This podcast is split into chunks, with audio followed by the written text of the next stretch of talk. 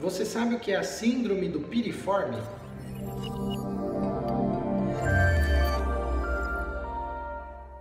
Olá, eu sou Antenor Mazulha, ortopedista, cirurgião de coluna e eu vou falar para você sobre a síndrome do piriforme, que é uma dor localizada na região do quadril, das nádegas, que acomete mais as mulheres do que os homens, principalmente as mulheres que estão na fase da gestação por alterações hormonais e de ganho de peso. A síndrome do piriforme é uma dor que fica localizada na região da coluna, atrás do glúteo, quadril.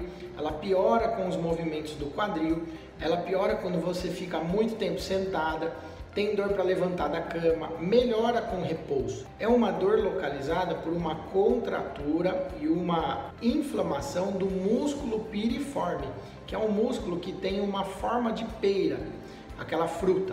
Então ele fica localizado atrás do músculo do glúteo, na região do seu quadril. E quando ele fica inflamado ou contraturado, ele fica dolorido.